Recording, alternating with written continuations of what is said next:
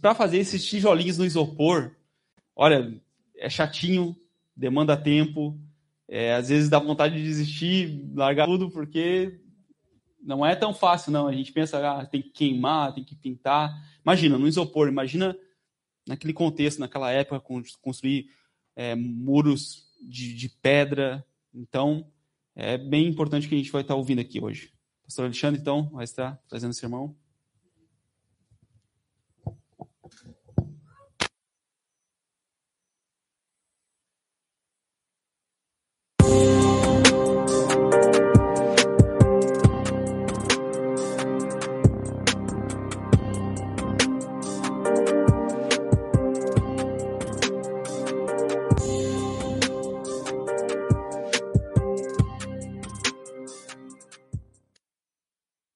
Vamos ficar no escuro mesmo? É assim mesmo? Tá, não, tá bom, não tem problema. Escuro. Se quer ficar no escuro. Pô. Eu falei para duas pessoas. O garoto Jefferson falou, liga a luz lá. Falei para ele, liga a luz. Não deu certo. Mas está ainda ensaiando aqui como é que vai ser as coisas, né? Hoje de manhã a gente já, já lutou bastante já para montar tudo aqui. Deu que tem que fazer um dia antes, né? Senão fica muito corrido. Cara, dá um, baixa um pouquinho assim, senão vai ficar muito alto minha voz. Certo? Meus irmãos, é um prazer estar aqui com vocês. A gente está ainda se organizando. Nós estávamos lá naquele nosso pavilhão maravilhoso. Nós sabemos que Deus nos trouxe até aqui e eu tenho uma convicção muito grande do que Deus vai fazer aqui no nosso meio. Nós somos uma igreja bíblica, abrimos a Bíblia, pregamos a Bíblia. Aqueles que amam Jesus, amam a Deus, eles têm prazer de, de andar é, ao nosso lado aqui, porque nós amamos a Jesus e amamos a Deus. Então, eu tenho a convicção de que de que nós vamos ficar aqui o tempo necessário. Antes o João estava falando no banheiro, ele, ah, já falei com o Denis, eles vão ficar uns dois meses. Eu pensei, dois meses. É, eu pensei uns quatro, né? Mas tudo bem. Então a gente vai ficar aqui até nós acharmos uma oportunidade que seja verdadeiramente boa para nós. Apareceu inúmeras oportunidades, mas elas não eram oportunidades boas, sabe? Não eram oportunidades que valiam a pena a gente arriscar. A gente não sentiu que era o melhor local para ir, o melhor local para ficar. Então a gente já tinha olhado a estrutura do hotel aqui, pensamos em ficar no hotel e vamos ficar no hotel por um tempo até acharmos uma boa oportunidade ou até o senhor permitir, certo? Está funcionando meu passador de slide. Então, estamos começando uma nova série no livro de Neemias. É um livro que pouca gente é, conhece, está no Antigo Testamento, o livro antes do livro de Salmos, certo? Então, se você abre a sua Bíblia no livro de Neemias, hoje nós vamos ficar no capítulo 1. Nós vamos ler o capítulo 1 inteiro e vamos estudar o capítulo 1 inteiro certo? Então, você trouxe sua Bíblia, abre comigo Neemias, se não trouxe, vai estar aqui no telão. É, eu sei que tem pessoas que estão chegando a primeira vez, seja muito bem-vindo no nosso meio. Meu nome é pastor Alexandre, meu nome é Alexandre Lousado, sou pastor aqui dessa igreja. Então, eu tenho, eu tenho uma paixão por Neemias.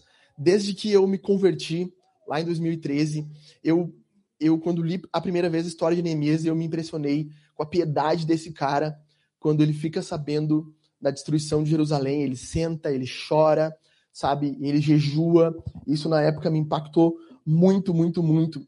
E eu lembro do Pedro comentando, o Pedro, nosso, nosso é, broadcaster ali, né, que tá hoje na live, na mesa, ele, o Pedro comentando que ele tinha, teve uma espécie de, de percepção, de visão de um muro quebrado e como se Deus estivesse dizendo para ele assim, ele falou algo nesse sentido, né? Que a areia que tinha sido utilizada naquele muro não era das melhores. Então Deus estava quebrando o muro e reconstruindo.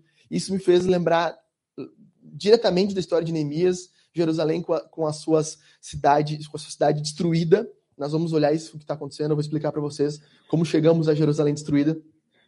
E pensamos na cenografia, a gente está montando ainda, né, Jeff? Vamos finalizar ainda ela para a semana que vem, vai estar tá mais bonita ainda do que a gente conseguiu fazer hoje. Então, é, quando Pedro, o Pedro trouxe isso, eu pensando em Neemias, e eu pensando sobre o contexto que Neemias vivia, e pensei, este é o livro que nós precisamos para que nós entendamos que Deus quer, quer fazer, através de nós, uma reconstrução, certo? Uma reconstrução. E Neemias é esse cara reconstrutor. Então, eu coloquei aqui motivos para estudar Neemias. Primeiro, um governo ímpio, certo? Neemias estava debaixo de um governo é, persa, Medo-Persa, um governo ímpio, extremamente maldoso, que odiava é, as pessoas e era um, um, governo extremamente truculento. Matava qual, qualquer pessoa por qualquer motivo, tinha seus deuses pagãos, e Neemias estava vivendo no meio desse governo ímpio, que não conhecia o Deus de Israel, não conhecia o que Deus havia ensinado, eles eram totalmente pagãos. O que eles criam sobre a verdade era totalmente errado. Eu pergunto para vocês: parece com os nossos dias ou não? Parece que os nossos dias onde um governo se apresenta, e não estou defendendo aqui o governo A, ou o governo B ou L, certo? Não estou falando disso. Até porque o governo, o governo é, B ou L, ambos não são governos do Senhor Jesus. O governo de Jesus é o governo de Jesus. Mas os valores empregados hoje, em nossos dias, são valores estranhos, sabe? A defesa do aborto, a, a, a, a transformou suas crianças em objetos de, de, de, de desprezo, praticamente, sabe? Se valoriza o assassinato, se valoriza o ladrão, sabe? Nós vemos falas como, ah, roubou para comprar um, para comprar uma cervejinha, sabe? O crime é banalizado. É o que nós vemos Neemias vivendo lá, é o que nós enxergamos hoje no nosso meio. Segunda coisa, nós vemos em Neemias uma cultura pagã, onde não há nenhum respirar de piedade no meio onde Neemias está inserido. Sabe, não há não há um local seguro onde Neemias diga assim, este é o local em que aqui tem, um, tem um, uma sinagoga, um povo de Deus reunido. Não, Neemias está isolado, num local muito estranho, onde, onde do nada uma pessoa pega o seu filho e joga no fogo, porque ela quer adorar o Deus Astarote. Sabe? Então, do nada ele olha para o lado, nas suas civilizações tem gregos ali eh, fazendo, é, tendo orgias ao ar livre. Então, Neemias está numa cultura totalmente paganizada, onde ninguém mais aspira a obedecer a Deus, ninguém mais aspira a obedecer os mandamentos de Deus. E Neemias está no meio disso aí. Vivemos uma época parecida, sim ou não? Loucura, né? Terceira coisa, há uma crise financeira muito grande no governo no império. O que nós vemos é que pessoas pobres estão passando por extrema necessidade, estão sendo abandonados, muitos deles estão morrendo de fome. Nós vamos ver Neemias olhando para Jerusalém e dizendo: aqueles que estão lá estão em extrema pobreza, vivendo com extrema precariedade. O que nós vemos nos nossos dias? Uma crise financeira aparentemente aparecendo no nosso horizonte. Sabe, nós olhamos assim, não, é, estamos indo para um período de prosperidade, sabe? Você conversar com 10 empresários, 11 vão dizer que não, sabe? 11 vão dizer, cara, estamos indo para um período sombrio, ninguém sabe do que vai ser da economia, ninguém sabe como vai ficar é, a coisa a partir de agora. Antes a gente tinha esperança que pelo menos o outro governo era um pouco mais é, liberal na economia, agora está sendo fechado sabe? Então, a Janja quer taxar os 50 pila da Shein lá, né? Pra quem viu as brincadeiras. Brincadeira, não vou falar desse tipo de pessoas, certo? Mas então, há uma crise muito grande, assistencialismo, desemprego, o povo sofria. Vivemos uma época parecida, sim ou não? Se você for perguntar para alguém como é que tá os seus negócios, tá faturando muito, tá todo mundo assim, meu, tô meio apertado, tô meio quebrado, sabe? Tô segurando as pontas. Onde eu posso cortar, a luz é cortada só na terceira, então eu tô pagando na segunda que tá atrasando para não cortar a luz. Sabe? Então tu vê que há um, uma generalização de crise financeira. E Neemias está vivendo isso aqui. Neemias também está vivendo uma oposição ao povo de Deus. Neemias está vendo uma forte oposição ao povo de Deus. Esdras é cerca de 15 anos antes de Neemias ir para Jerusalém. O que acontece? O rei manda Esdras para Jerusalém a fim de ensinar a lei àquele povo. Mas quando chega Esdras lá, o, o, povo de Samaria escreve uma carta ao rei Artaxerxes e diz assim, cara, pesquise nos documentos históricos, esse povo está aqui em Jerusalém, esse, esse líder que você mandou para cá, Esdras, está ensinando a lei aqui, esse povo é um povo rebelde que só causa confusão. Pesquise na história, nos livros históricos, você vai ver, Artaxerxes faz a pesquisa, não ele, mas súditos dele fazem a pesquisa e ele responde, de fato, esse povo é um povo muito rebelde, então vou ordenar imediatamente que parem de fazer o trabalho. Então, tem pessoas interessadas em prejudicar o povo de Deus. Pessoas inter interessadas em destruir o povo de Deus. Vivemos isso, sim ou não?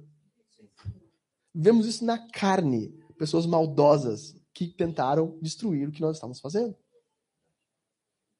Neemias está vivendo isso. É um livro para os nossos dias. Quinto, decadência da religião. Neemias vê Jerusalém completamente destruída. Jerusalém está aos frangalhos. Você vai em qualquer igreja em nossos dias. E o que você vai ver é autoajuda. O que você vai ver é a sua vida pode ser melhor agora. Você não vai ver as pessoas abrindo a escritura e pregando.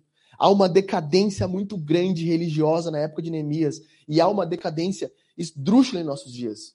Igrejas que não têm amor pela palavra de Deus, não têm amor pela Bíblia, não têm amor por Jesus. Eles são simplesmente um prédio onde pessoas se juntam ao interesse deles, para que eles possam tornar-se pessoas melhores, ficarem mais ricas financeiramente. Nós vemos é, homens de Deus, homens de Deus, entre aspas, falando na, tele, na televisão, dizendo assim: ou você dá ou você desce. Pessoas explorando a fé um dos outros, roubando dinheiro uns dos outros através da fé, usando o nome de Jesus para fazerem coisas erradas. Vivemos isso nos nossos dias, sim ou não? Sim. Por último, sexto, há um remanescente fiel. O que nós vamos encontrar no livro de Neemias é que, apesar de todas essas cinco oposições que nós vemos ali, há um pequeno povo, não muito grande, mas fiel. Há um pequeno povo, não muito é, despassado, mas trabalhador e fiel. Nós vamos ver no capítulo 4 Neemias dizendo para cada um construir a sua parte do seu muro. Loucura! Talvez não tenha dinheiro para construir o muro inteiro, mas então o Jô constrói da casa dele, a Mari da casa dela, e eles vão construir no muro. Sabe o que nós vamos ver aqui?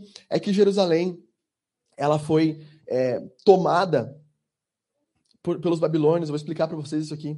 E ela ficou 142 anos destruídas. 142 anos. E Neemias reconstrói em 52 dias. 50. 52 dias. Demais. Então, primeiro, o que nós vamos ver aqui? O perfil do construtor.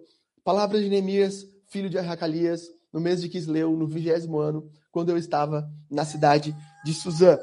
O que nós vamos ver aqui nesse livro é: esse livro, diferente de qualquer outro livro da Bíblia, este livro é um diário esse livro bíblico é um, é, é um diário. É o que Neemias escreveu do que ele vivenciou. Então, muitas vezes nós vamos ver aqui o coração desse cara sendo exposto. Ele vai falar dos medos, vai falar das batalhas externas, batalhas internas. Ele vai falar das pessoas que mentiam contra ele. Ele vai falar de inúmeras coisas. Ele vai orar dez vezes. Esse livro tem dez orações de Neemias. Neemias era um cara de oração. Então, dez vezes nós vamos ver orações de Neemias acontecendo inclusive quando está debaixo de perseguição. Então, quem é Neemias? Neemias, para nós, primeiro falarmos de Neemias, eu vou falar primeiro do contexto. Neemias está em Suzã. O que aconteceu? No ano 722, vamos montar um pouco antes. Quem lembra de Davi? Rei Davi. Rei Davi, um dos maiores reis de Israel. Seu filho Salomão torna um império maior ainda, gigantesco. O que acontece depois de Salomão? O reino é dividido em dois: Jeroboão e Roboão, certo? Roboão, filho de, de Salomão, Jeroboão, o, o sindicalista, certo? Era o homem que cuidava dos trabalhos do povo, não era da linhagem, mas ele tá, era sindicalista, ele queria cuidar dos trabalhadores. Então Deus divide o império em dois. O Império Norte, durante 220 anos, teve 19 reis. É loucura, certo? Então, a cada 10 anos, praticamente trocou o rei daquele reino. E eles adoravam a todos os tipos. Nunca foi um reino piedoso, o reino do norte. E no ano de 720, a Síria invade, leva aquele povo para lá, leva eles para outro local e traz um povo estrangeiro para as terras do reino do norte, Samaria. Detalhe, né, abrindo parênteses. Por isso que os judeus odeiam os samaritanos, porque os samaritanos não são judeus. Os samaritanos são um povo estranho que a Síria trouxe para o reino de Israel. Então eles não, eles sabem que os samaritanos não são judeus, são um outro povo, porque os judeus do Reino do Norte sumiram. Eles não existem mais. Eles foram totalmente dispersados. Então, o Reino do Sul vinha entre aspas bem, volta e meia. Volta e meia eles tinham um rei piedoso, volta e meia não. Volta e meia tinha uma reforma religiosa, volta e meia não.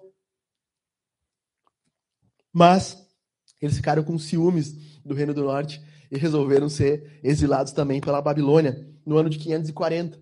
Nabucodonosor invade, destrói Jerusalém, destrói os muros, destrói o templo, leva cativo. E nessa leva nós vemos o livro de Daniel, quem já leu Daniel sabe. Daniel e seus amigos são levados cativos. Eles levaram toda a nobreza para a Babilônia e deixaram todos os pobres em Jerusalém. os nobres foram, os pobres ficaram.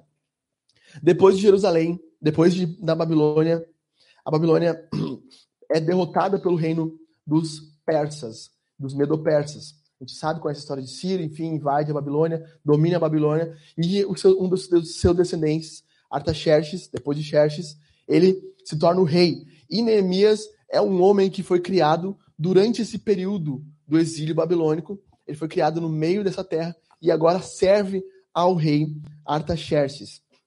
Certo? O que nós vemos nesse meio tempo, para tentar, tentar explicar para vocês o contexto histórico, o que nós temos nesse meio tempo? Há três livros aqui que são uma sequência: Esdras, é, Neemias e Esther. Certo? Esther, nós vemos acontecendo a primeira leva de volta dos judeus. No final do livro, os judeus recebem autoridade para voltar ao seu terreno e nós vemos que Deus manda, junto com Zorobabel, o, o rei judaico, é, um povo e eles vão lá. E nós vemos o período dos profetas Ageu, profeta Zacarias, profetizando para que eles reconstruíssem o templo. E há a reconstrução do templo. E o templo fica muito michuruca, todo mundo chora, diz, ah, esse templo aqui é muito pior do que o primeiro. O primeiro era lindo, esse aqui é uma porcaria, esse templo aqui. Então, eles voltam depois com isso. A gente vê depois de um tempo, vem Esdras e vai tentar fazer uma reforma legislativa lá em Jerusalém. Ele é travado pelos samaritanos e depois de um tempo aparece esse homem chamado Neemias. Neemias significa Deus consola. Alguns vão dizer que significa o consolador. E Neemias era um tipo, como nós vamos ver no final do capítulo, ele diz: Nesse tempo eu era copeiro do rei. Ele era uma espécie de conselheiro do rei. O copeiro era alguém de extrema confiança do rei. O rei precisava confiar nesse cara que ia estar dentro do harém dele, junto com o rei, dentro do quarto do rei. À noite, se o rei precisasse tomar uma água, uma coisa assim, o Neemias tinha que estar lá com ele, tomar a água antes dele para que ele pudesse. Então, Neemias era alguém de extrema confiança do rei. E para ser alguém de extrema confiança do rei, muito provavelmente, como nós vamos ver aqui, Neemias não tem descendência. O que acontece? Neemias era um homem castrado. Neemias era um eunuco do reino, porque o rei não permitiria que um homem com seu pênis estivesse no meio do seu harém tentando as suas mulheres. Então Neemias, Neemias se submete ali está no meio de um, de um governo estranho, sabe? Artaxerxes, ele chega ao poder não muito diferente dos, dos seus outros é, sucessores, antecessores. Ele mata seu irmão, o irmão que tinha direito ao trono, ele mata o irmão para que ele possa ficar com o trono e ele mata todos os opositores. Então ele é um rei muito cruel, mas ao mesmo tempo, Neemias é um homem que, apesar de ser um homem castrado, apesar de ser um homem que está no meio de um, de um, de um reino ímpio, numa cultura estranha, sabe, num governo estranho, apesar disso, o que nós vemos é que Neemias é um cara fiel a Deus. O livro de Neemias inspira a fidelidade. E aí eu te pergunto, sabe, você pensa que o contexto às vezes define é, como você se comporta. As pessoas dizem, ah, a sociedade corrompe os homens. Aí a gente pergunta, mas quem corrompe a sociedade então? Então, assim, Neemias podia ser o cara mais é, desgraçado do mundo, ele tinha todas as oportunidades para isso. Mas não, nós vemos um homem fiel, dedicado ao seu trabalho. O Mark Driscoll fala assim: a integridade hoje é oportunidade amanhã. Sabe, Deus está nos colocando, assim como Neemias, nós vamos falar de reconstrução aqui. E estamos olhando o coração do reconstrutor hoje. Assim como Deus colocou é, Neemias diante de um local de trabalho, de qual talvez não aspirasse piedade, Deus colocou cada um de nós em um local onde, se nós fôssemos olhar e disséssemos assim, cara, isso aqui não tem como ser alguém piedoso aqui no meio. Não tem como servir a Deus aqui, nesse, nesse local onde eu estou. Sabe, Neemias podia ter dito isso. Não tem como eu ser um cara fiel a, a Jesus, fiel ao Evangelho no meio onde eu estou. Sabe, a cultura não me ajuda, o rei não me ajuda, o ambiente onde eu estou não é bom, não é favorável. E quantas vezes nós desprezamos o local de trabalho onde nós estamos inseridos, porque achamos que aquilo ali não faz parte de quem nós somos. Diferente de Neemias, que entendeu que ali no trabalho dele, por mais que estivesse trabalhando para um ímpio, ele deveria ser fiel ao seu Deus e não se corrompe. Sabe, Deus nos colocou em vários lugares dos quais nós achamos que não é possível compartilhar a fidelidade a Jesus e o Evangelho. No emprego onde nós estamos, na academia onde você frequenta. Sabe, talvez você pense, não, mas lá só tem os bombadinhos e as mulheres de bunda de fora. Não tem como ser fiel aqui no meio. Tem como ser fiel ali no meio. Tem como você pregar o evangelho ali no meio. Tem como você ser alguém que teme a Deus ali no meio. Faculdade, um dos ambientes mais é, perigosos, perigosos da fé hoje em dia. Existe um dado que diz que 80% dos nossos jovens que entram na faculdade se desviam. 80%, cara, é muita coisa. Imagina você criar o seu filho, ele chega com 18 anos, ele vai para a faculdade e depois a sua filha, né, volta com uma franjinha aqui em cima e com pelo no sovaco pintado de azul, sabe? Dizendo, agora eu sou feminista. Ou você que tem um filho, ele diz, agora eu virei feminista, sabe? Então, isso acontece com muita frequência. O ambiente da faculdade é um ambiente onde as pessoas mais se desviam, mas nesse ambiente de estudo é um ambiente onde Deus está chamando você e eu para sermos fiéis, para sermos servos. Sabe, você sente, Neemias estava prestes aqui a ser usado por Deus. Você sente que Deus pode estar te, querendo te usar onde você está inserido hoje. Você vive nessa expectativa. Acorda de manhã cedo pensando assim, orando assim, Jesus, hoje no meu trabalho, sabe, na minha, na minha consulta é, de fisioterapia, né, Beca? É, lá enquanto eu estiver escrevendo meu op, né, Mari? Sabe, onde eu estiver inserido lá, fazendo solda, José, sabe? Orando assim, Senhor, que eu possa é, usar o evangelho ali, pregar o evangelho a, a, pessoas, sabe? Daí o José tá soldando ali, dizendo, tu, tu crê no inferno? Não crê? Então dá tua mão que eu vou queimar na solda aqui, para tu sentir o calor do inferno, sabe? Então, sabe?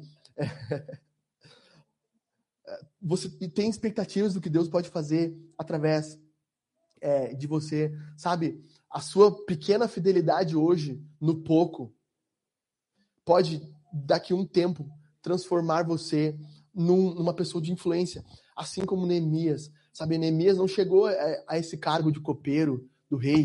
E alguns comentaristas vão dizer que, que o cargo de copeiro é quase como um ministro, um primeiro-ministro, porque o rei, antes de tomar decisões, muitas vezes compartilha para o copeiro o que, que ele está pensando.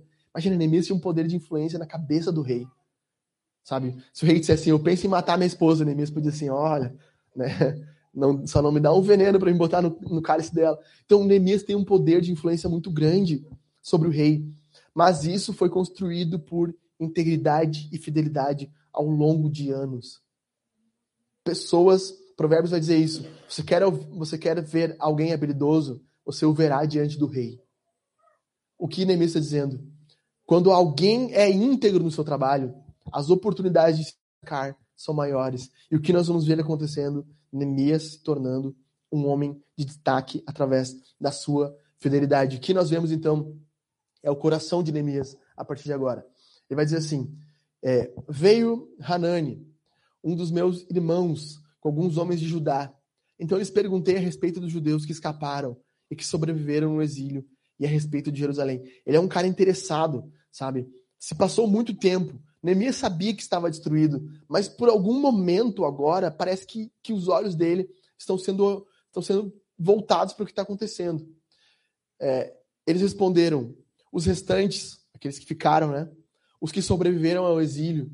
Pensa, isso aqui são 140 anos, tá ligado? Ele tá, não está falando assim de uma coisa que aconteceu ontem. Sabe, ah, ficou um pouquinho lá. Não, são 140 anos. É um século e meio que se passou e a situação está tá catastrófica. E se encontram lá na província, estão em grande miséria e humilhação. As muralhas de Jerusalém continuam em ruínas e os seus portões foram destruídos pelo fogo.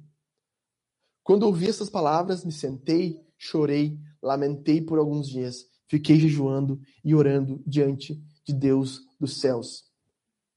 Então, Neemias tem aqui um interesse por duas coisas. Primeiro, o interesse pelas pessoas, como as pessoas estão o interesse pela glória de Deus, o como está Jerusalém.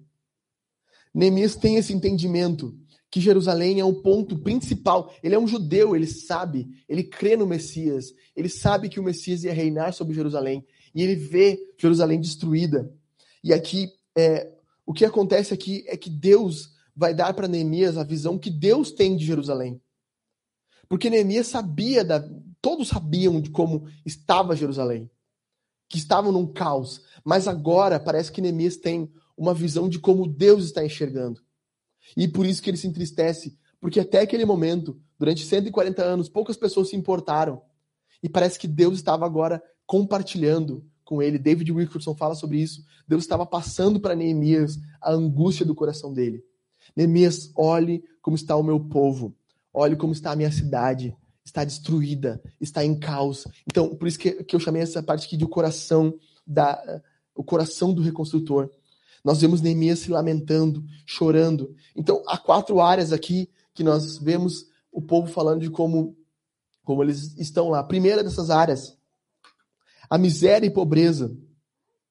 A crise, a crise financeira impede que eles se reestabeleçam lá. Foi tirado todos os ricos, ficou só os pobres. A cidade está um caos.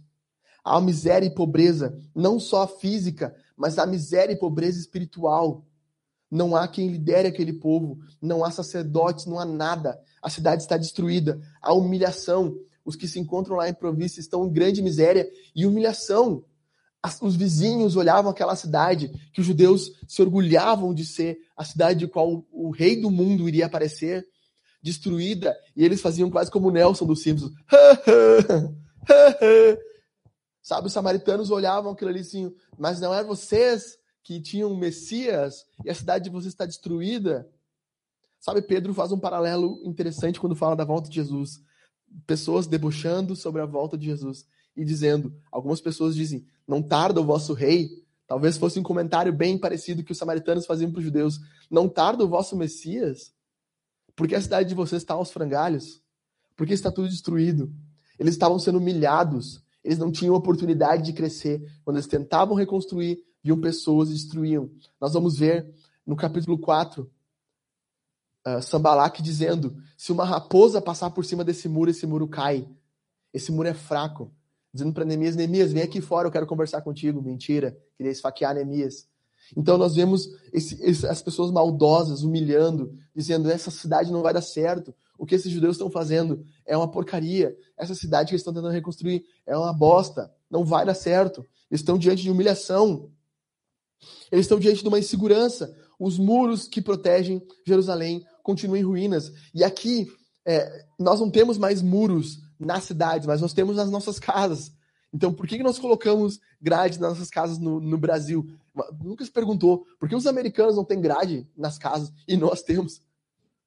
Sabe, os americanos dormem de porta aberta. Tinha um, tinha um assassino em série na Flórida nos anos 70 que ele abria a porta da casa, tipo, assim, nem, não arrombava, entendeu? Ele abria a porta e entrava e matava as pessoas.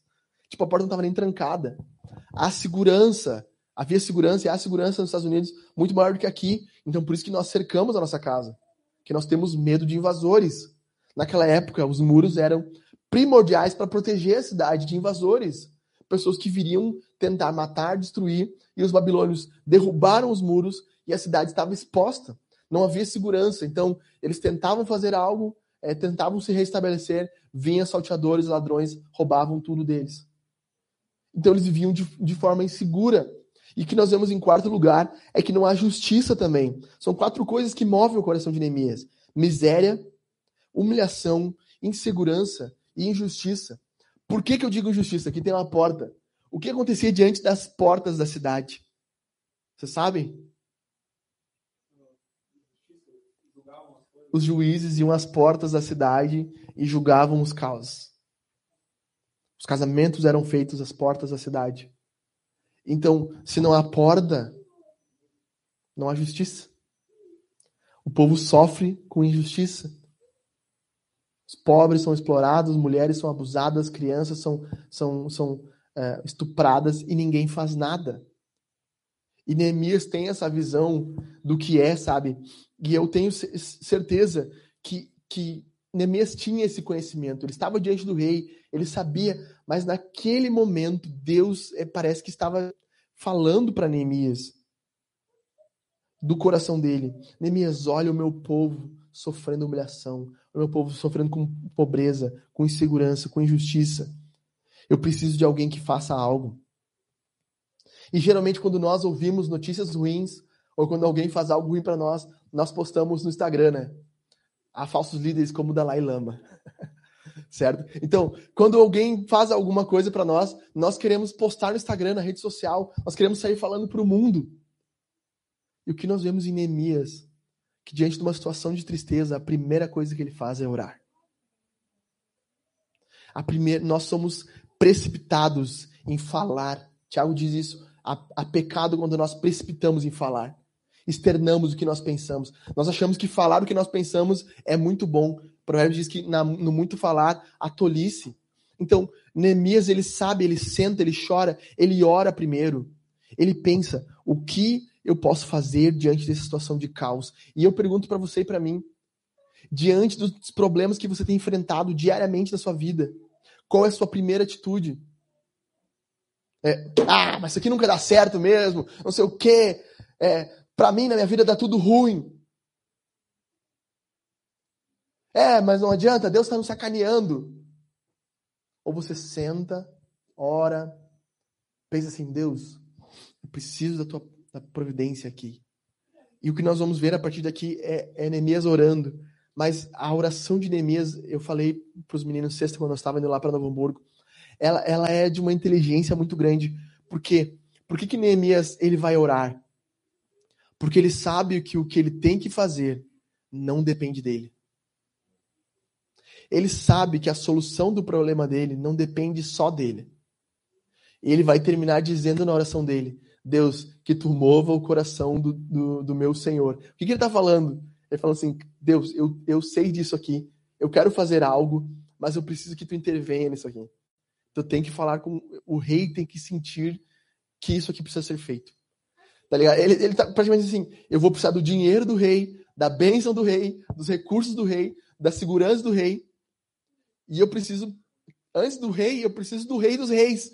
Eu preciso que o Senhor haja no meio disso aqui e, e me guie, sabe? E os seus problemas, eu pergunto para você, meu, meus irmãos, sabe? E os seus problemas, para quem você entrega? Aonde você busca soluções dos seus problemas?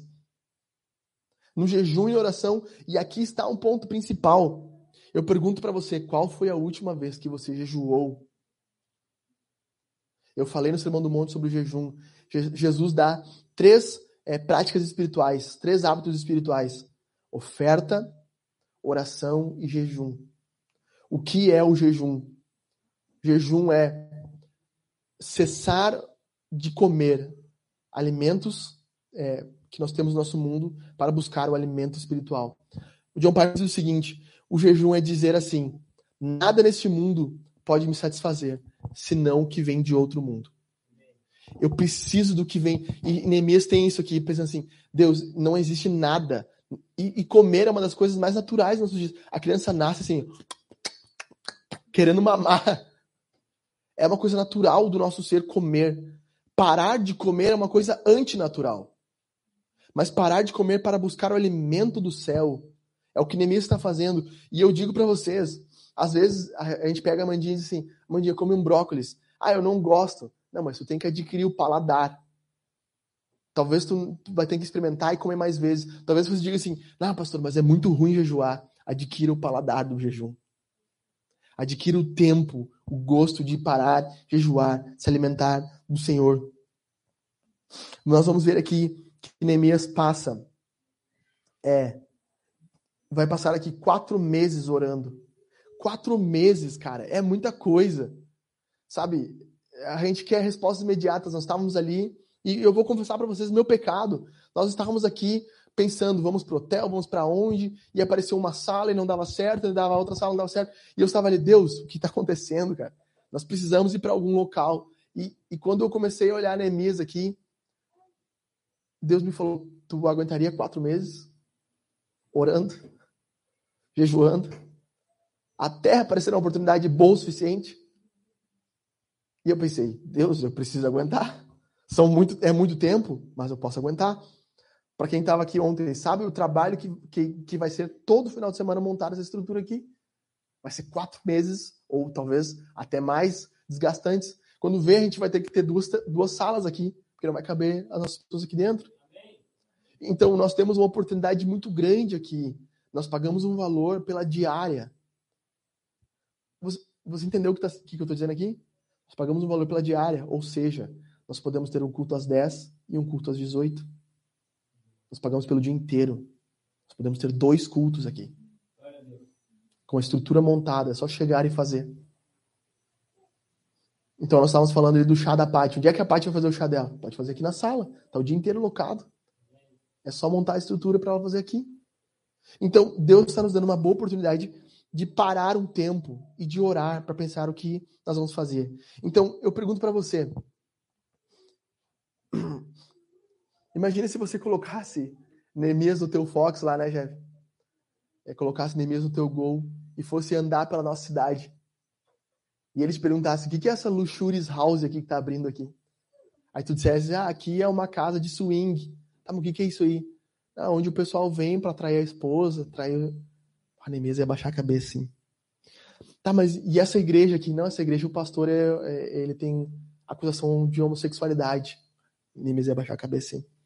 Tá, mas e, e esse local aqui? Não, isso aqui é uma zona. Você entende que Neemias, ele, ele se entristece muito mais do que nós entristecemos? Dói no teu coração essas coisas? Dói no teu coração, nós, nós temos na presidência do nosso país um, um presidente que já foi acusado de crime, que foi preso e foi solto.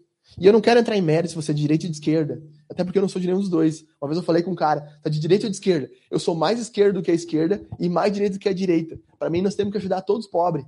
Todos, todos pobres. E nós temos que prender os vagabundos. E tem que dar liberdade para todo mundo crescer. Ah, mas é, não, é assim mesmo. O governo tem que ajudar mesmo. Nós pagamos imposto pra caramba. Tem que ajudar. Tem que dar Bolsa Família, Bolsa Filho, Bolsa Primo, dá tudo, Bolsa Vale Gás, entendeu? Tem que ajudar os caras. Não quero ver ninguém passando necessidade no nosso país. Se o governo é um governo que infla tanto dinheiro, pode ajudar. Então, sabe, Neemias ele se entristece. Neemias se entristece e nós se entristecemos. Nós olhamos a situação que nós passamos ali como igreja e pensamos assim: nossa Deus, que tristeza isso que fizeram conosco. Que tristeza essas coisas que aconteceram. Como disse, o, como disse o Alan, cara, parecia uma cultura de cancelamento. Eu não tinha pensado nisso ali, entendeu? O Alan falando, ah, parecia uma cultura de cancelamento, meu. O pessoal começou a cancelar, cancelar, cancelar.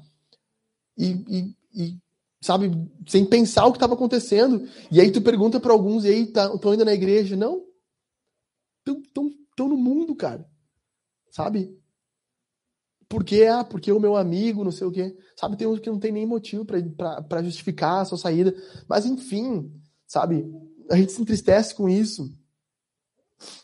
Você, você se entristece com o pecado do seu irmão, ou ele vira motivo de fofoca, ou vira motivo de acusação. Sabe, quando o irmão peca contra você, você vai corrigir ele pessoalmente, como a Bíblia diz, ou você posta no, uma, no Instagram uma indireta. Eu vi um Reels ontem, o pastor falando, né? Terminou o culto, não sei que culto é esse, terminou 10 da noite, né? 10 da noite, ele foi para casa, eram 15 para as 11. Ele falou que entrou no Facebook, estava lá uma das irmãs dele, umas irmãs da igreja, né? Senhor, por favor, fala comigo. Aí ele pensou assim: Mas minha irmã, tu estava no culto até agora, pregamos a Bíblia, oramos, cantamos. Daí ele comentando, comentou assim no post dela: o Senhor mandou te dizer que ele não tem Facebook. Vai orar. Não adianta postar aqui no Facebook a tua inquietação. Então, sabe, onde nós colocamos as nossas dores, a nossa crítica. Nós reclamamos ou nós clamamos, como Neemias fez. Nós temos o, o, o intuito de reclamar. Reclamar de tudo que está acontecendo, das coisas que estão acontecendo. Ou nós, nós vamos parar e clamar. Sabe? Clamar por mudança, clamar por transformação. Então, nós confiamos no que Jesus está fazendo. Nós podemos parar, e aqui eu estou pregando para mim mesmo, parar um pouco, orar, nos aconchegar aqui, sabe? Eu, eu penso assim, cara, cadeiras confortáveis tá melhor que as nossas de plástico, não tá? Tem um ar-condicionado que nós podemos botar no quente no, no, no inverno, sabe? Nós podemos daqui a pouco colocar mais uma sala. Então, temos oportunidade de fazer muita coisa aqui dentro temos oportunidade de fazer muita coisa aqui dentro. E o que nós vamos ver aqui, passar à frente aqui para vocês, é a oração do reconstrutor. Eu estou caminhando para o final aqui com vocês. Neemias vai nos ensinar a orar. Se você nunca, você nunca aprendeu a orar, essa manhã é a manhã que você vai aprender a orar. Neemias vai nos ensinar a orar. Olha só que interessante isso aqui. Eu dividi essa oração de Neemias em quatro partes e fiz um acróstico. Eu gosto desse tipo de coisa, né, Jeff? Então, olha só. Orar. O-R-A-R. Primeiro, olhar para Deus. Segundo, reconhecer nossos pecados. Terceiro, acreditar nas promessas. Quarto, rogar pelas bênçãos. Se você não sabe orar, nós vamos aprender com Neemias aqui como se ora de verdade. Então, a primeira coisa que Neemias faz, Neemias, ele vai é, olhar para Deus. E isso aqui é muito sério, cara. Porque, porque nós vivemos uma cultura onde nós olhamos para nós mesmos. Testes de personalidade, é, é, Enneagrama. Eu nunca fiz um tal de Enneagrama, mas tem Enneagrama, sabe, para saber quem, quem você é. Você é fleumático? Você é melancólico? Você não sei o quê. Nós estamos muito focados em quem nós somos. E nós não olhamos para quem Deus é. E por não olhar quem Deus é, como diz Calvino, nós não sabemos quem nós somos. Calvino vai dizer, vai dizer assim, que para conhecermos verdadeiramente quem nós somos, e é o primeiro capítulo da Instituta, o conhecimento do homem e o conhecimento de Deus. Para conhecer de fato quem somos, nós precisamos conhecer de fato quem Deus é. Então, como você sabe que você é filho se você não conhece Deus como pai? Você não pode saber isso. Como você sabe que você é pequeno, finito, se você não sabe que Deus é infinito? Como você sabe que Deus é bondoso se você não entender o que é a maldade no seu coração? Então, Neemias está primeiro de tudo olhando para Deus. E as nossas orações não começam geralmente com Deus. As nossas orações começam como se fosse uma lista de mercado. Então colocamos lá é, uma, uma casa, saúde, felicidade, dinheiro. Fazemos uma lista de compras e entregamos a Deus. E o que Neemias vai fazer aqui? Neemias ele começa olhando para o Senhor, olhando para Deus. E é assim que deve começar as nossas orações. Perceba o que Neemias vai dizer. Eu disse, ah, Senhor, Deus dos céus, Deus grande e temível. A ideia que Neemias tem aqui é que Deus domina sobre todo todo o universo. A ideia dos céus aqui é que não era o rei da Pérsia, o Medo-Persa, Xerxes, Atarxerxes, que era o, o, Deus de tudo, como os reis se achavam deuses. Mas que Deus, o, o Senhor, Jeová, era o Deus grande e temível. Os homens não deveriam temer Artaxerxes, não deveriam temer Nabucodonosor, eles deveriam temer o Senhor. Então Neemias olha para Deus, ele sabe que Deus é que pode responder isso aqui. Fala da fidelidade de Deus, que guarda a aliança e misericórdia para aqueles que te amam e guardam os mandamentos. Sabe, e nós não amamos a Deus porque nós não o conhecemos. E aí tudo se torna difícil. Abandonar um pecado, Sabe, quando você tiver noção de quanto Deus teve que te amar para você, é, você ser perdoado do seu pecado, você começa a agarrar um nojo daquilo. Começa a olhar as coisas de uma outra forma. O pecado de uma outra forma. Porque você sabe que Deus fez algo poderoso por você. E nós não amamos a Deus porque nós não conhecemos. Nós não, não lemos, por exemplo, Salmos. Quem de nós já leu o livro inteiro de Salmos? Do início ao fim. Na caixinha de perguntas lá perguntaram para mim: você já fez oração é, meditativa de sim dos salmos inteiros? Então eu tinha o hábito de parar de manhã, ler o salmo e orar aquele salmo em meditação, conhecer todos os salmos, conhecer todos os salmos, o que os salmos dizem sobre Jesus, sobre Deus, sobre a vingança, sobre o amor, sobre a misericórdia, sobre sua fidelidade. E isso aqui vai ser extremamente essencial para quando nós tivermos que rogar pelas bênçãos de Deus. Porque como Neemias vai pedir que Deus interaja no mundo se ele não sabe que Deus é grande e temível? Se ele não souber isso aqui, se ele não souber disso aqui de Deus, do que adianta ele pedir para Deus mudar o coração do rei? Se Deus não pode. Se na cabeça de Neemias Deus é fraco, Deus não pode mudar o coração do rei. Mas se na cabeça de Neemias Deus é forte e poderoso, Deus pode mudar todas as coisas. Então, primeiro de tudo na oração, se você quer aprender a orar, aprenda com Neemias. Neemias olha para Jesus, olha para Deus. Neemias sabe que existe um Deus verdadeiro sabe que o povo está passando por humilhação, mas que Deus é temível e grande e que ele vai se manter firme no meio do caos. Segunda coisa que nós não fazemos, Neemias reconhece os seus pecados. Primeiro, olha para Deus. O segundo, R, reconhece seus pecados. O mundo está uma bagunça e não é por causa do governo. Não é por causa que, sabe, não é por causa do Covid. Sabe, isso são sintomas do que aconteceu no mundo. O mundo está em caos por causa de uma coisa chamada pecado. O pecado destruiu o mundo. E quando nós não olhamos as coisas dessa, dessa forma, como o pecado sendo a coisa mais grave, Neemias sabe, isso aqui, Neemias sabe, sabe que Jerusalém está destruída, sabe que, que os muros estão quebrados, que a porta está quebrada. Neemias sabe. Por quê? Por causa do pecado. Talvez ele podia dizer, não, mas foi Nabucodonosor que destruiu o muro e os samaritanos não deixaram reconstruir. Não, Neemias sabe que o que destruiu Jerusalém foi o pecado e o que destrói a minha e sua vida é o pecado. É o que nós fazemos todo dia de errado.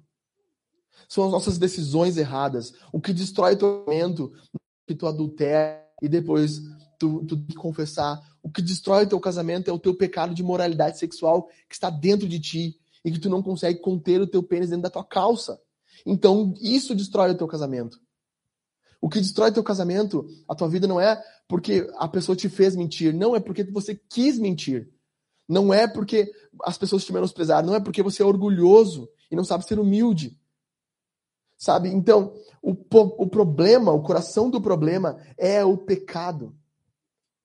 O Ted Tripp diz no livro dele: o coração do problema é, é o coração. Sabe? O coração do problema é o coração. O que, que Ted Tripp está dizendo? É o nosso coração. Ah, pastor, mas eu, eu acho difícil entender isso. Sabe, Jesus está numa discussão com os mestres da lei ali. Por quê? Porque eles estavam xingando Jesus que os discípulos não queriam lavar as mãos para comer. E os fariseus dizem: oh, os discípulos estão fazendo coisas impuras. E Jesus diz: não é o que entra no homem que deixa impuro, mas o que sai. E daí os caras pensam: não, ele está falando do cocô. Só pode. Tá, mas ninguém tocou em fezes aqui. Aí Jesus falou: não, não é isso. É do coração do homem, Jesus fala, Marcos capítulo 7. Do coração do homem que procede a mentira, o assassinato, o ódio, a raiva, as intrigas, a imoralidade sexual. Sabe, talvez você não concorde comigo, mas acho que você tem que concordar com Jesus. Se alguém conhece o coração, é ele. Então, o que Neemias está dizendo aqui é que existe uma coisa chamada pecado.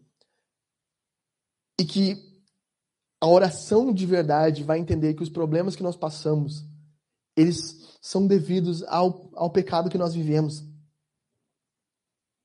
E nós precisamos é, conhecer os mandamentos de Deus. E nós vamos ver é, ele dizendo no outro versículo, no versículo 7, se não me engano também. Temos, deixa eu ler aqui com vocês. Ó. Estejam atentos os teus ouvidos e os teus olhos abertos, para que atendas à oração do teu servo, para que hoje, é, que hoje faço diante de ti, de dia e de noite. Então, há uma continuidade aqui de oração. Pelos filhos de Israel, teus servos, faço confissão dos pecados dos filhos de Israel, os quais temos cometido contra ti, sabe? Os pecados que eles fizeram são contra Deus. Eu e a casa do meu pai pecamos. Neemias tem uma noção que, que o pecado é coletivo. O teu pecado, e a Bíblia diz sobre isso, o teu pecado afeta o próximo. Sabe? A falta de hombridade em criar filhos faz com que existam pais separados e filhos órfãos. Tem uma frase que diz: menos assistencialismo e mais paternidade. Sabe, se nós tivéssemos hombridade, masculinidade, homens assumindo o seu papel e assumindo a sua casa, seu lar, pagando o custo de vida dos seus filhos, indo atrás das coisas, nós teríamos menos assistencialismo, menos, eh, menos crime. Porque, porque se tu não cria o teu filho, e, e eu sou filho de mãe solteira, então eu posso dizer com propriedade, se tu não cria o teu filho, o Zé Droguinha vai criar. E se tu tiver muita sorte, muita sorte, esse teu filho não vai se envolver com, com drogas e com má companhia. E da onde surge, meus irmãos, esse problema? A maioria dos, das crianças na fase, na FEBEM, enfim, são pessoas, infelizmente, meninos e meninas criados somente pela mãe. Loucura isso. Ah, mas a culpa é da mãe, então. Não, a culpa não é da mãe. A culpa é do pecado do pai, que afetou a família inteira. E não só a família, afetou a sociedade. Porque aquele menino pegou uma arma e foi assaltar o mercadinho. Como o cara aqui em Lajeado, menino de 16 anos foi lá, pegou uma arma e matou um barbeiro. Há uns 10 anos atrás. Num assalto. A culpa é de quem? O barbeiro tinha, tinha culpa naquilo ali? Não tinha. Agora, o pecado do cara que não assumiu a paternidade do filho transformou o filho num bandido. E o, e o pecado do, do pai e o pecado do filho afetaram outras pessoas. E a Bíblia diz que aquele que comete imoralidade afeta o corpo inteiro. Então, 1 Coríntios vai falar sobre isso. Dormir com prostitutas, como acontecia em Corinto. Corinto era uma bagunça, né? Então, algumas pessoas tinham relacionamento com prostitutas. E Paulo vai dizer: esse pecado de vocês afeta o corpo inteiro. Os nossos pecados não são só nossos. Não são só meus pecados, mas os pecados de todos nós. Se você pecar, você vai afetar o corpo inteiro. Você tem pecados que vão afetar a sociedade inteira. O racismo é um pecado que afeta a sociedade inteira. Desprezar pessoas por causa da cor, do sexo, da religião. Nós podemos rir, porque eles riem às vezes da gente, né? Ah, tá, tá botando uma galinha na encruzilhada lá. Podemos, podemos dar risada. Até podemos pegar as balinhas sete belo de vez em quando. Mas agora, desprezar as pessoas por causa disso Veja os Estados Unidos como foi grave o que eles fizeram com os negros durante muito tempo. E muito desses pecados vinham das igrejas, dos púlpitos, suprema, pastores supremacistas pregando contra negros. Imagina que é isso, afetando uma sociedade inteira. Então Neemias vai dizer: temos procedido de forma totalmente corrupta contra ti. E não guardamos os mandamentos, nem os estatutos, nem os juízos que ordenaste a Moisés, teu servo. Então, Aqui, meus irmãos, entenda isso aqui. O que é pecado? Pecado é Deus tem um comportamento, nós fazemos outro. Entendeu? Deus tem uma ordem, nós fazemos o contrário. Isso é pecado. Quais são os dez mandamentos? Você sabe de cabeça? Eu quero fazer uma série sobre isso. Então, assim, se você não conhece os dez mandamentos, a probabilidade de você ser um pecador desgraçado é muito grande. Então, a Bíblia vai falar sobre mandamentos. E, e isso aqui é claro. Nós não queremos que, que pessoas mandem na nossa vida, direcionem a nossa vida. Mas se nós somos cristãos, nós temos que ter alguém mandando em nós. E o problema é que nós não queremos que ninguém mande em nós. E quando o nosso comportamento vai contra o comportamento de Deus, nós estamos pecando. Deus prometeu para o povo, lá em Deuteronômio, capítulo, se não me engano, 28 e 29, capítulo das bênçãos da maldição, é isso, né? Se não me engano. Então, Deus prometeu que se o povo pecasse, o povo seria exilado e seria levado cativo. E o que aconteceu? Quase 600, 700 anos depois, o povo foi levado cativo. Deus prometeu isso. Deus promete maldição? Sim, Deus promete maldição. A desobediência tem maldições. Da mesma forma, a obediência tem bênçãos. E Deus começa a falar: quando o povo obedece, ele vai prosperar vai dar alimento, o povo vai ser feliz na terra. O que acontece é que esse povo pecou, foi contra os mandamentos de Deus, mandamentos que nós muitas vezes não conhecemos. E o que Neemias está fazendo aqui é a confissão dos pecados dele. Por que ele está confessando os pecados? Não só dele, mas do povo. Porque a Bíblia diz assim em Provérbios 28: quem encobre suas transgressões jamais prosperará. Talvez você pense assim: ah, eu preciso eu, eu só me masturbei essa vez aqui e agora eu vou ficar ocultando isso aqui de ninguém. Não, se você ocultar, você não vai prosperar. Se você mentiu, você adulterou e você não confessar, você não vai prosperar. Mas o contrário, o que diz o Provérbio 28? Quem cobre suas transgressões jamais prospera, mas o que confessa e abandona alcança misericórdia. Então Neemias sabe que o povo pecou ele está confessando o pecado e ele está disposto a assumir uma posição de líder aqui para mudar isso no povo. Então Neemias vai fazer agora o A da oração, acreditar nas promessas. O que Neemias faz é lindo. Lembra-te é, da palavra que ordenaste a Moisés, teu servo, dizendo: Se vocês forem fiéis, eu os espalharei entre os povos. O que Neemias está fazendo aqui é citando Deuteronômio, literalmente. Ele está citando Deuteronômio 28. Mas se vocês se converterem a mim e guardarem os meus mandamentos e os cumprirem, então ainda que os seus, ainda que os seus desterrados estejam nos lugares mais distantes da terra, de lá os ajuntarei e trarei para o lugar que escolhi para fazer habitar o meu nome. É dever o nome também. Neemias citando a palavra de Deus na oração dele. E isso aqui é primordial se nós queremos orar de forma correta e vencer nas nossas orações. Às vezes, a, a dona Brígida falou uma vez, né? O pastor sempre tem umas orações que são atendidas. É, não é porque às vezes é mais especial, mas às vezes é também porque a gente, a gente sabe orar de forma correta. Por exemplo, você está passando por uma dificuldade financeira? Não precisa dizer sim ou não, mas está passando? Estou. Como você deve orar? Senhor, na tua palavra diz que tu nos daria o necessário para sobreviver. E que eu e que eu valho mais do que o lírio do campo e que as aves do céu. Nos abençoe, Deus. Nos dê o necessário. Não nos deixe faltar nada. Nos dê o pão de todo dia. O que é isso? Se você orar assim, Deus vai responder. Por quê? Porque Jesus disse: qualquer que vocês pedirem em meu nome, eu farei. O que Jesus está dizendo em meu nome? Não é que ele diz assim, em nome de Jesus faça isso. Não. É orar como Jesus oraria. É como Deus oraria. E como Deus oraria? Como ele revelou a nossa palavra.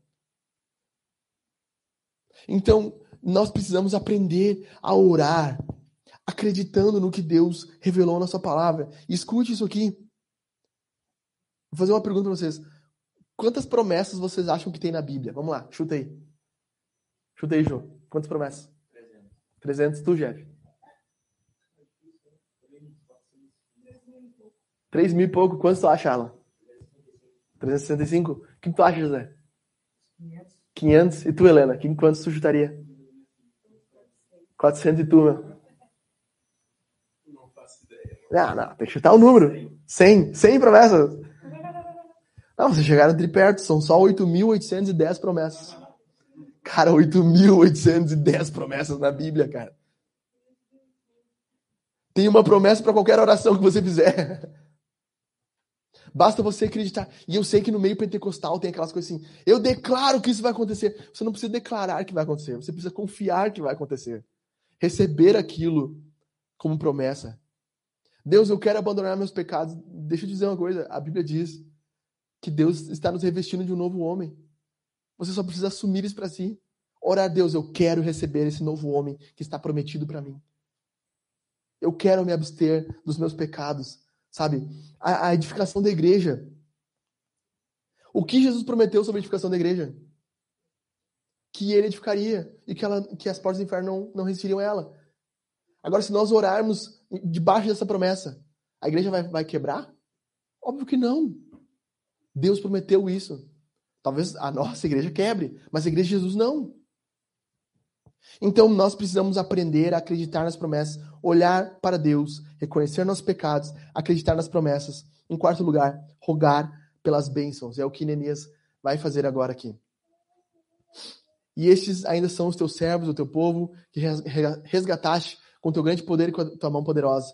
Ah, Senhor, estejam atentos os teus ouvidos à oração do teu servo e à oração dos teus servos que se agradam em temer o teu nome. Faz que o teu servo seja bem sucedido hoje encontre misericórdia diante desse homem. Aqui está falando do rei, obviamente.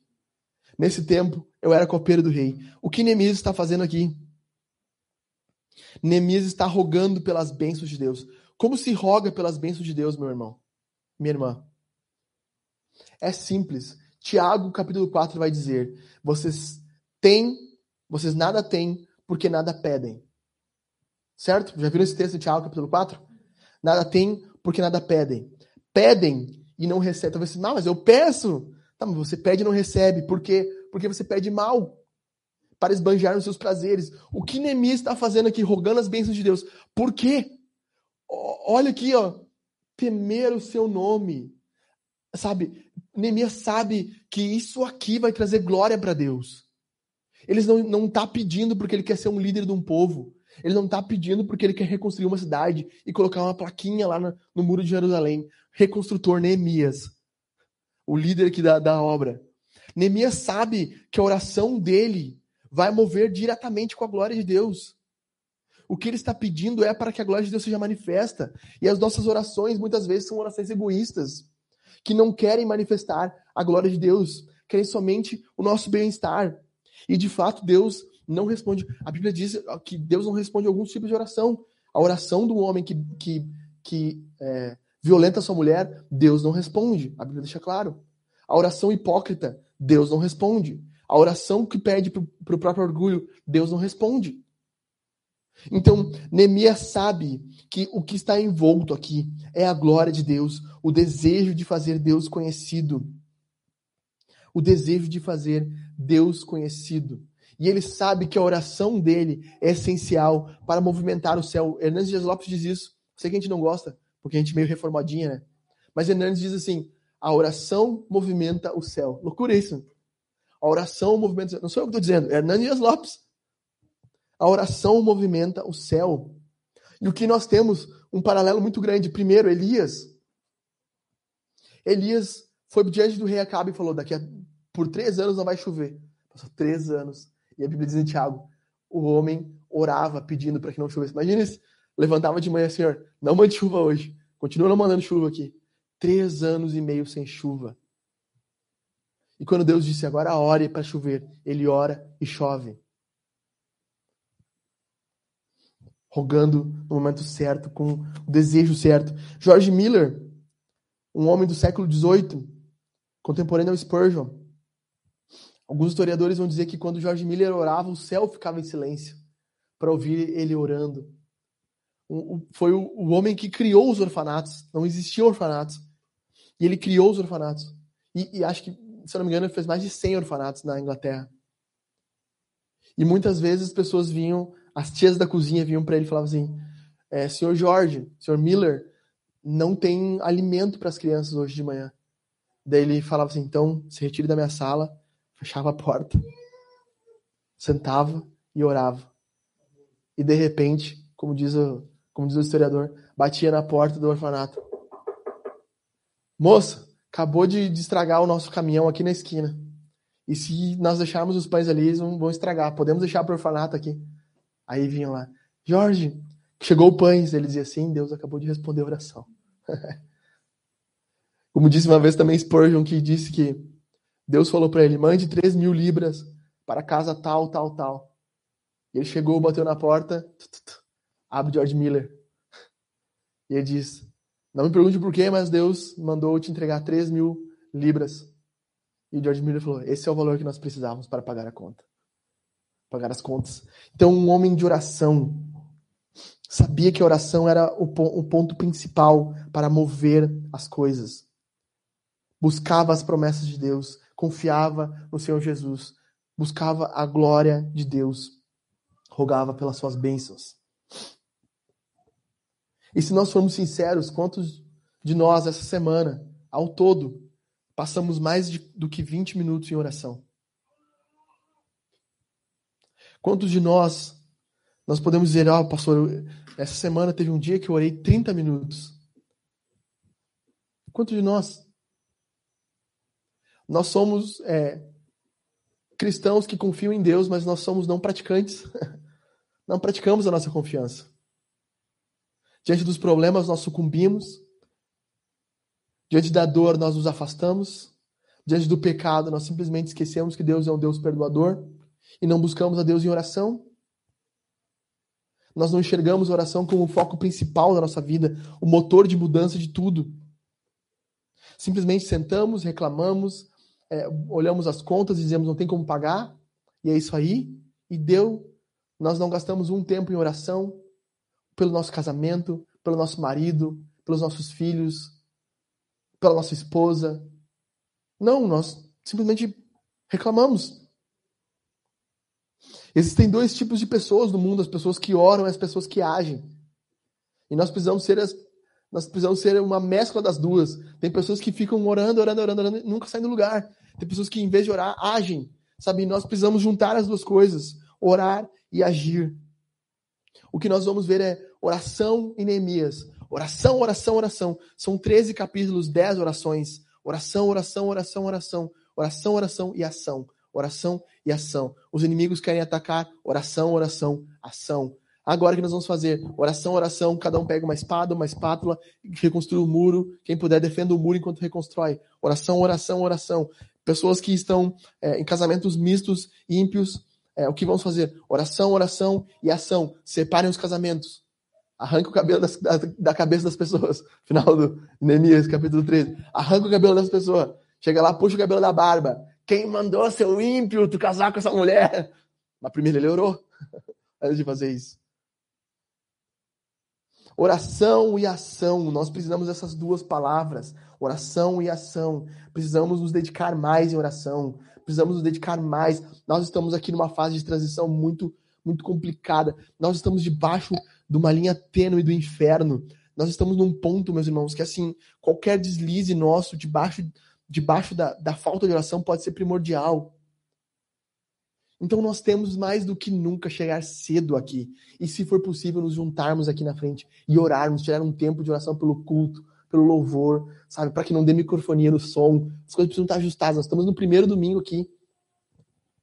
Orar, orar, orar para que a igreja cresça, para que Deus abra as portas do evangelismo. Sabe, nós precisamos olhar isso aqui como pequeno para nós. Isso aqui é pouco para o que Deus pode fazer no nosso meio.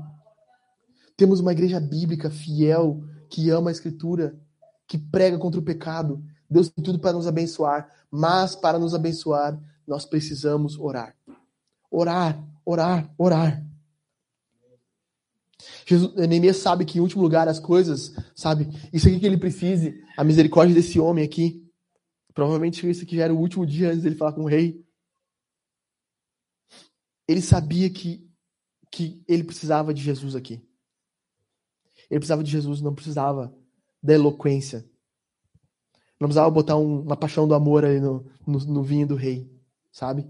Então, para refletir e aplicar, primeira dessas coisas, ó, perdão se eu passei do horário, é porque eu estou sem meu celular aqui. Então, Deus cortou aqui, né?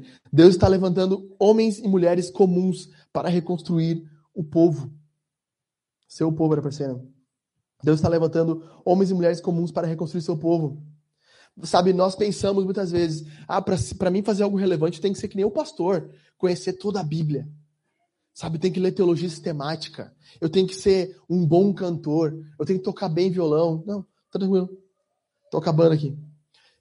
Sabe, nós pensamos que, ah, para mim fazer algo muito bom no mundo. Sabe, eu tava olhando a história do Mark Driscoll agora, quando eles. O que aconteceu? O Mark Driscoll, ele era um monstro. Ele, ele era um dos maiores pastores dos Estados Unidos até 2008. A igreja Marsh Hill era gigante. Eles tinham mais de 20 mil igrejas satélites. Sabe o que é isso? Ele lançou essa ideia de igreja satélite. O que era igreja satélite? Pessoas se reuniam, eles ligavam um data show e ele pregava em Seattle para o mundo inteiro e eles botavam a pregação dele lá no telão e as pessoas ouviam ele pregando no telão. Não, ele não estava presencial. Mais de 20 mil igrejas satélites, 20 mil locais onde as pessoas ligavam o Mark Driscoll para ouvir ele pregando. Ele era gigante aconteceu um problema, igreja, ele foi teve que sair da igreja, pediu para sair da igreja, porque as pessoas sacanearam ele lá. Ele ficou um bom tempo afastado. Ele conta. Ele era tão famoso, tão famoso. Algumas pessoas dizem que ele era mais famoso que a Oprah, inclusive. Então ele era tão famoso que quando ele saiu da Mars Hill, ele disse que passava helicópteros direto na casa dele, filmando o que ele estava fazendo. Paparazzi, entendeu? A vida dele se tornou um inferno. E aí ele recebeu uma palavra que ele deveria se mudar para uma terra mais árida, é, que ele iria para um local onde comportasse 800 pessoas e que ele iria começar o ministério dele de novo ali. Isso em 2016. Ele recebeu uma proposta para ir ao Arizona, próximo do Wayne Gruden, no seminário do Wayne Gruden, começar uma igreja lá no Arizona, a igreja Trinity. E ele falando, quando nós começamos em 2016, nós não tínhamos uma banda, nós tínhamos um, um cara tocando violão e era eu e minha família. E hoje lá na Trinity há mais de 10 mil pessoas, cara. Sabe? Coisas simples, início simples, como nós estamos aqui, simples. Não há algo muito. Nunca houve algo muito é, glamuroso no que nós fazemos aqui. Nunca houve. Mas Deus pode nos usar assim e pode te usar assim. Sabe, Deus pode usar a tua voz para converter uma pessoa, as tuas palavras para chamar alguém ao evangelho, os teus conselhos para animar alguém que está fraco. Deus pode fazer isso. Sabe, Neemias era um cara simples e, fiel. Simples e fiel. O cara não tinha nem tico. sabe? É um cara comum, sem tico. Entendeu? É um cara comum que estava lá servindo o rei. E Deus estava usando ele para fazer algo extraordinário nesse livro. O que Jesus pode fazer por meio de você? Sabe, no teu estúdio de tatuagem, Alan? Na loja de confecção, né, Sammy? O que Deus pode fazer no meio de vocês com, com o nosso dinheiro, com os nossos negócios, com a nossa prosperidade, no teu trabalho. Deus está nos dando oportunidade de fazer algo simples e extraordinário. Extraordinário. Então, assim, coisas simples que nós podemos fazer, por exemplo, aqui. Não, pastor, eu vou me, me comprometer a preparar o café. Nós temos ali café, água, estamos colocando em térmica por enquanto. Nós estamos aqui nos ajeitando. Então, assim, pastor, eu vou me comprometer, eu trago café, trago água, eu vir antes aqui, sabe? Eu quero fazer uma coisa assim, eu quero ficar na porta aqui recepcionando as pessoas. Nós vamos agora, semana que vem, provavelmente, vamos fazer os banners para a gente colocar no corredor. Pode colocar. Então, é convidar pessoas. Vamos lá, mano. Chega no sábado à noite, manda mensagem para teus amigos. Coisa simples. Meu, amanhã tem culto lá no hotel, lá, minha igreja. Pô, uma benção. Meu pastor fala, fala, dá uma hora e pouco e não para de falar. Parece que o lugar tem mais coisa para falar. Ele disse que estava no final. Mas então, tipo, compartilhar um post no Facebook, sabe? Compartilhar e dizer, sabe? Às vezes a gente, tem, a gente acha que é bobagem, mas colocar no, no Facebook lá um stories. Ah, essa manhã, como foi bom ouvir a palavra de Deus, sabe? Foi reconfortante, foi desafiador. Propagar o nome de Jesus, nós, nós podemos fazer várias coisas práticas, sabe? Ajudar com as crianças. A gente ainda não tem isso. Então a gente tinha antes uma equipe melhor, mas a gente, nem eu falei para Jaque, nós temos uma puerpéria e uma quase grávida que estava no cultinho. Então, tipo assim, quase grávida, não, quase parente, né? Tá quase parindo. Em junho ela pare. Então não tem como essas pessoas estarem cuidando de crianças. Então, ah, pastor, ia ser tão bom se tivesse alguém para cuidar. Claro, óbvio. Ia ser tão bom se tivesse, né? Se a Sami ali e, e, a Gabi, de repente, pudesse ter um espaço para deixarem os bebês, alguém cuidando. Né, Sami? Ah, daí pelo menos eu tô livre, né? Não preciso ficar no colo e tal. Pô, ia ser maravilhoso. Mas isso depende de nós fazermos o simples também.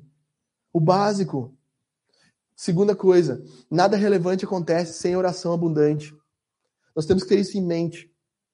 Nada no mundo é feito. Nada de relevante no mundo é feito sem oração abundante. A cruz do Calvário nos mostra isso.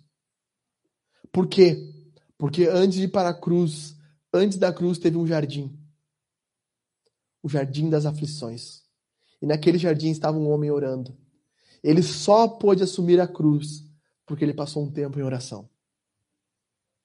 Porque sem aquele tempo primordial em oração, não sei quantas horas foi, porque talvez deve ter sido umas duas, três horas que ele foi duas vezes acordar Pedro e dizer: vocês não podem ficar nenhuma hora comigo. Provavelmente deve ter ficado umas duas, três horas em oração ali. Só houve sacrifício na cruz porque houve um tempo de oração. Só houve perdão de pecados porque houve oração. Só há conversões porque teve oração. Como é que eu sei disso? Porque eu sou a prova disso. Tinha um vizinho, duas casas abaixo da nossa. Você vai saber que ele é crente por causa do nome. Adivinha o nome dele? Isaías. Ah, Isaías é nome de crente, né? Tem Isaías, Abraão, Ezequiel. É nome de crente, não tem? E esse homem era, da, era um diácono da Assembleia de Deus, bigodudo, assim, muito gente fina. E aí um dia, uns, uns acho que uns 5, 6 anos atrás, eu acho. Não, não faz tanto tempo. Foi quando a gente começou a plantar a igreja aqui, uns dois anos e pouco atrás. A filha dele, chamada é, Priscila, me mandou uma mensagem. E falou assim: O pai sempre orava pela tua família.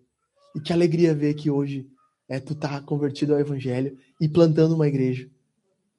Talvez a oração dele não alcançou os meus avós, sabe? Não alcançou as minhas tias, a minha mãe ainda, mas me alcançou. Talvez pessoas que a gente nunca saiba que vão se converter é porque nós não estamos orando por ela. E eu estava lá orando, meu cunhado desviado, Carlinhos, é, o Pedro conhece, infelizmente, né, conhece Carlinhos, tem essas, tem essas histórias. Não é uma pessoa muito fácil. Mas, durante seis anos que eu trabalhei na, na ativa com ele, eu praticamente todo dia orava por ele orava por ele, por ele pela esposa, por ele pela esposa. E ano passado eles voltaram a igreja. Estão lá nas suas dificuldades, mas estão lá. Sabe? Nós precisamos confiar mais na oração. Precisamos confiar mais que as nossas finanças, os nossos problemas, eles vão ser resolvidos quando nós tivermos oração abundante. Quando nós nos, nos colocarmos diante de Jesus de forma abundante. Terceiro e último. O que nós vamos ver aqui é que Jesus é um Neemias maior e melhor. Eu quero terminar dizendo isso aqui para vocês.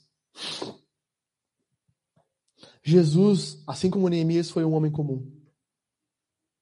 Mas ele tinha tico. Não foi castrado. Jesus foi um homem comum, cara. Ele viveu uma vida de dores. Sabe, ele passou por sofrimentos, por fome, por noites sem dormir.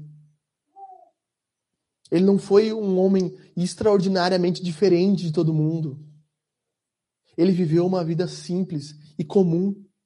Assim como Neemias, ele fez algo extraordinário no mundo. Sabe, Neemias chora diante de uma Jerusalém totalmente destruída e acabada. Jesus chora diante de uma Jerusalém linda. Jerusalém estava reconstruída. O templo de Herodes era, é, foi considerado uma das, das sete maravilhas do mundo antigo. Era lindo, era maravilhoso, era gigantesco. E Jesus se senta no Monte das Oliveiras e vê que a Jerusalém reconstruída e espiritualmente está destruída. E mais do que isso, Jesus chora essa vida. Porque nós somos uma Jerusalém destruída. Nós cedemos às tentações. Nós praticamos injustiça. Nós somos contra o povo de Deus.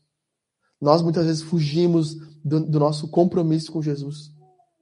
E Jesus chora por nós. E ele ora por nós. E ele jejua por nós. Ele jejuou 40 dias no deserto por nós. Sabe, Jesus é o nosso Neemias maior e melhor. Ele veio, ele orou, ele jejuou e ele agiu no mundo. E hoje ele está edificando uma igreja aqui, neste hotel. Hoje, ele é o líder da igreja. Ele é o Neemias que está indo à frente. Não é eu, não é o João, não é o Gerberto, não é ninguém. Antes de nós começarmos a montar a estrutura aqui, Jesus já estava aqui. Dizendo que ele ia edificar a igreja. E nós precisamos confiar e amar o nosso Neemias maior e melhor do que ele está fazendo. Então, meus irmãos, hoje é isso. Hoje é isso que eu queria pregar para vocês. Lemos o capítulo 1 inteiro de Neemias. E eu queria te desafiar, nós vamos cantar aqui mais uma vez. O Jair vai conduzir a ceia, nós vamos ceiar. Eu te desafiar do seguinte: nós estamos transicionando. Nós estamos transicionando. E durante a transição, nós precisamos ser ousados. Ousados na oração, ousados no louvor, ousados nos cânticos, ousados na oferta. Então nós vamos vir à frente, nós vamos ceiar. Se você veio preparado com uma oferta em dinheiro, papel, coloque na caixa de ofertas no gasofilácio. Se você não veio preparado, depois eu acho que vai ter o Pix ali, a gente pode colocar para ti o Pix, que mudou, tá? Não é igrejaangar.gmail, é angarpix.gmail.com. E nós vamos agora, eu quero te desafiar agora, se você puder, eu queria que nós nos ajoelhássemos aqui. Antes de nós cantarmos, que nós nos ajoelhássemos aqui nesse chão e nós orássemos. Não vou pedir que o meu irmão da Ciro faça isso, que eu sei que a idade talvez não permita. Se você não puder, ok. Mas eu queria que nós nos ajoelhássemos aqui e nós clamássemos ao Senhor Jesus. Que nós clamássemos ao Senhor Jesus. E pedíssemos a sua bênção sobre nós. Amém? Vamos orar. Senhor, muito obrigado por esse dia aqui, Deus. Obrigado pela tua palavra, pela tua bênção sobre nós. Nós estamos aqui, Jesus, olhando para ti Tu és um Deus poderoso, grandioso, tu podes fazer infinitamente mais do que nós pedimos ou pensamos, Deus. E por isso nós estamos aqui entregando para Ti, Senhor, este momento, esses nossos meses, talvez que passaremos aqui. Estamos pedindo para Ti, Senhor, o crescimento da Tua igreja, a transformação de vidas, o confronto ao pecado, Senhor. Que nós possamos reconhecer que os nossos pecados, os nossos erros têm, Senhor, nos afastado de Ti nos perdoa, Jesus, pelas vezes que nós erramos e pecamos, e pelas vezes que nós falhamos, Deus. E nós pedimos que, em nome do teu filho amado, Deus, tu derrame as tuas bênçãos sobre nós, a tua palavra, a tua promessa de prosperidade sobre o teu povo, Jesus. A edificação da tua igreja, Senhor. do bem-estar do teu povo. Nós te pedimos crescimento abundante aqui e nós te rogamos, Senhor, que envie mais e mais pessoas. Rogamos, Senhor, que hajam pessoas que venham a conhecer a ti, o evangelho, o nome de Jesus, para que tu, Senhor, venha a ser conhecido em nosso meio, para que a tua glória, Jesus, a tua glória, a glória da igreja possa demonstrar a ti, Senhor para que nós vejamos o teu nome sendo exaltado e conhecido por todas as pessoas e em todos os lugares. Em nome de Jesus, Senhor, abençoa os meus irmãos aqui nesta manhã. Abençoa as nossas casas, dá-nos saúde física, Senhor. Nos livra de toda doença, toda, todo, Senhor, a, a maledicência, Senhor, toda a maldade que pessoas têm, têm tentado contra a nossa vida, contra os nossos negócios. Nós repreendemos a obra do diabo, Senhor, contra os nossos irmãos aqui. Há irmãos nossos sendo atacados na mente, Há irmãos nossos sendo atacados no seu coração. Há uma opressão demoníaca sobre várias pessoas. E nós estamos aqui, Senhor, de joelhos, clamando: fecha o teu povo, Senhor. Coloque os teus anjos ao nosso redor. Ajuda-nos a avançar. Em nome de Jesus. Em nome de Jesus. Em nome de Jesus. Em nome de Jesus. Senhor, nós te pedimos isso. Em nome de Jesus. Amém. E amém. E amém. Amém. E amém. E amém. Já vai nos instruir da ceia enquanto nós vamos cantar. Glória a Deus. Glória a Deus. Palavra maravilhosa do Senhor aos nossos corações. Jesus é tão bom, né? Ele é nosso herói, nosso salvador, nosso reconstrutor, reconstruiu nossa vida, reconstruiu nossa casa. Ele é bom, ele é bom.